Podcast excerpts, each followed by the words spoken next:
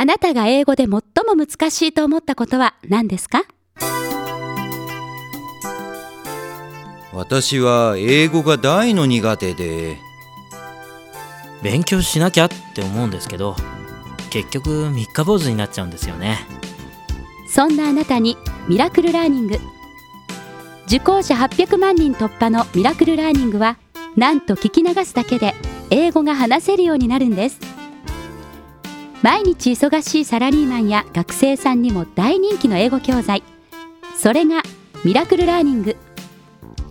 どうして外国人は英語がうまいのか。長年の研究の結果英語を話せる外国人の多くは日本語が話せないということを突き止めました。ミラクルラーニングはまず英語学習の邪魔になる日本語を忘れるメソッドから始めます。ストローは一本でいいです。ストローは一本でいいです。どうですか？流れる音声をリピートすることで使い慣れていた流暢な日本語がどんどんたどたどしくなっていく感じはありませんか？このもんどころが目に入らぬか。このもんどころが目に入らぬか。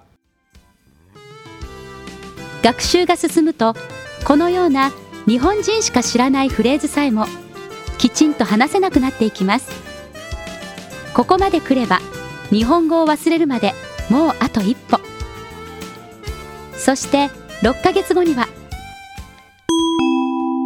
Sorry, I can't speak English. Sorry, I can't speak English. いつの間にか英語が話せるようになっているんです。右から左へ聞き流すだけの英語教材ミラクルラーニング。全460巻をあなたのお家まで毎週直接お届けします。ミラクルラーニングを毎日続けたのに英語が上達しない。そのような場合は当社にお電話ください。購入後1週間以内であれば担当スタッフが今節丁寧にあなたを励まします。受講者800万人を突破のミラクルラーニング。英語を自由自在に使いたいあなた。いつやるの？明日ですよ。日本語クラッシャーでおなじみのミラクルラーニングが0時をお知らせします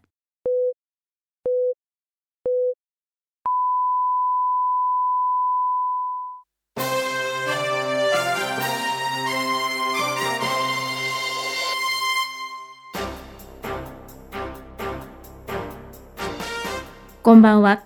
虚構新聞ニュースの時間です。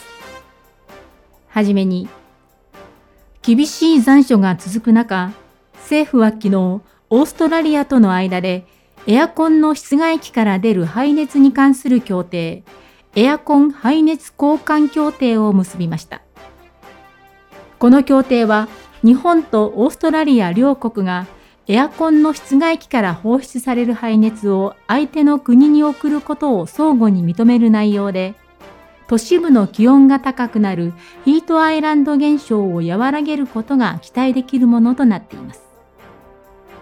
具体的には、日本とオーストラリアの両国間を結ぶ巨大排気ダクトを通じて室外機の温風を交換。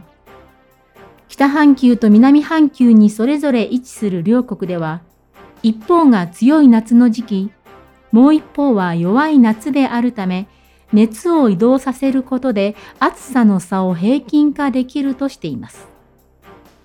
政府関係者は今回の協定について、エアコンが出す排熱と耐熱スーツの劣化問題を解決する画期的な協定だ。強い夏の時期はどちらも我慢せず、どんどん使ってほしいと高く評価しました。次も残暑に関する話題です。夏の涼しさを求めて、インドネシア東部マジャ島にあるナーガラク火山を観光するツアーが今、世界中で人気を集めています。現地から山田記者のレポートです。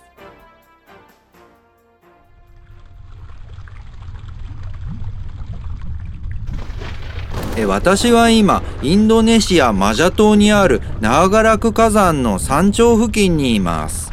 ナーガラク山は標高1234メートルの活火山で私が立っているこの場所にも火山独特の硫黄の匂いが充満しています。さてどうしてこのナーガラク山が今人気スポットになっているのかと言いますとえー、っと、えー、今私が持っているこちらの温度計実はなんと58度なんです。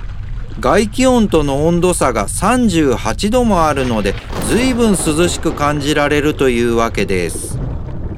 そんなこともあって今世界中から涼を求めてたくさんの方がいらっしゃっているのですがあ日本からの観光客の方もいらっしゃいますね、えー、少しお話を聞いてみましょう。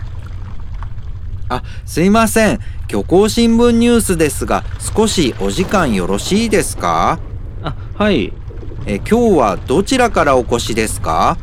えっと八王子です。東京の。ああ八王子ですか。あそこも毎日暑いですよね。長楽さんに実際に来られた感想はどうですか？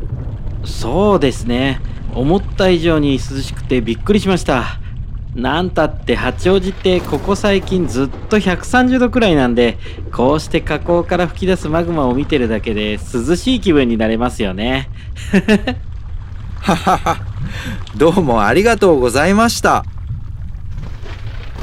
え地球沸騰化で世界の平均気温が100度を超える今ではこのように耐熱スーツを脱いで生活できる場所も随分と減ってしまいました。私たちに涼しさを与えてくれる火山地帯。これからも大切にしたいですね。以上インドネシアマジャ島から山田がお伝えしました。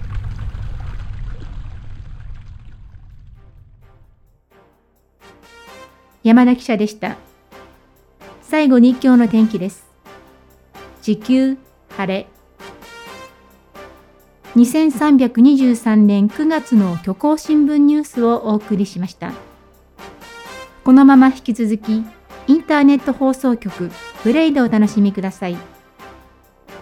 この番組は、日本語クラッシャーでおなじみのミラクルラーニングの提供でお送りしました。